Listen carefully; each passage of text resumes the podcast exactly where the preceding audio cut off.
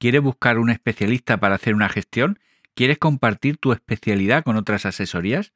Pues pulsa en el like y quédate hasta el final porque este programa también te interesa.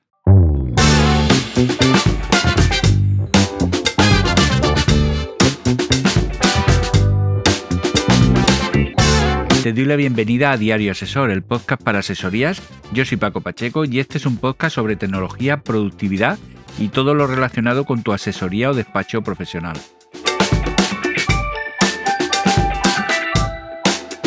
Este es el episodio 15 y te voy a ayudar a ver más allá de la competencia para que puedas crear sinergias con especialistas que te puedan prestar el servicio que necesitas y al mismo tiempo que compartas esa especialidad que te hace ser mejor que tu competencia.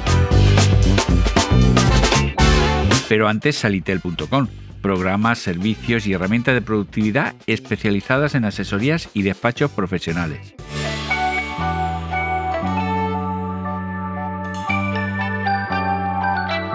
Hoy quiero destacarte el servicio de jornada que automatiza toda la información del control de la jornada laboral, moderniza los fichajes y el control de entradas y salidas de personal. Y todo eso a través de una app. Podrás gestionar de manera flexible los horarios y editar y mantener todos los registros. Y además podrás conectarlo de manera opcional a la nómina. Normalmente cuando vamos a contratar un servicio, preferimos contratar al especialista, aunque conozcamos a otro profesional que de forma genérica también puede ayudarnos en esa tarea. Eso es porque queremos que el trabajo se realice con las mejores garantías. En el caso de los despachos profesionales, tenemos que aplicar la misma regla y por eso debemos especializarnos y hacer público esa especialidad y a su vez crear sinergias entre asesorías que puedan estar especializadas en asuntos que para nosotros representan un esfuerzo por tratarse de materias que no tratamos habitualmente. El desafío está en conseguir la confianza necesaria para poder llegar a un acuerdo con otro despacho, de tal forma que todo el mundo salga ganando. Además, proyectos o clientes de mayor envergadura difícilmente pueden llevarse a cabo en solitario, y contar con alianzas en el sector te pueden acercar a nuevos objetivos. ¿Dónde podemos encontrar colaboradores especialistas? Pues un foro muy adecuado para encontrar a especialistas con los que colaborar es a través de asociaciones profesionales, que a menudo organizan reuniones o congresos. Las redes sociales también son un medio para mostrar a los demás nuestras especialidades y ver quién podría realizar colaboraciones. En este caso, la red social más adecuada es LinkedIn.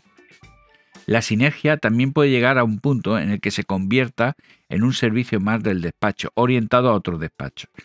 No como, no como un caso puntual, sino como algo permanente. Me vienen a la memoria dos casos concretos. Te lo digo solamente a efectos de inspiración, por si acaso es tu caso en el que tienes una especialidad que también quieras convertir y ayudar a otros despachos en esa tarea. Por un lado, un despacho que desarrolló un protocolo para, realizar el compliance, que es un, modelo de prevención y cumplimiento normativo, cuya finalidad es evitar responsabilidades penales a la empresa. Además, desarrolló una aplicación con el objetivo de, de prestar ese servicio a otro despacho. Esto es un ejemplo de especialización. Otro ejemplo es un grupo de profesionales que se especializaron en realizar trámites ante la Administración con idea de prestar ese servicio a las asesorías o gestorías. Además, como hacen tantas gestiones diferentes a cada despacho, les permiten asesorar en esos trámites menos habituales. La sinergia más habitual que me he encontrado eh, son despachos que prestan servicios, eh, despachos laborales que prestan servicios a despachos fiscales.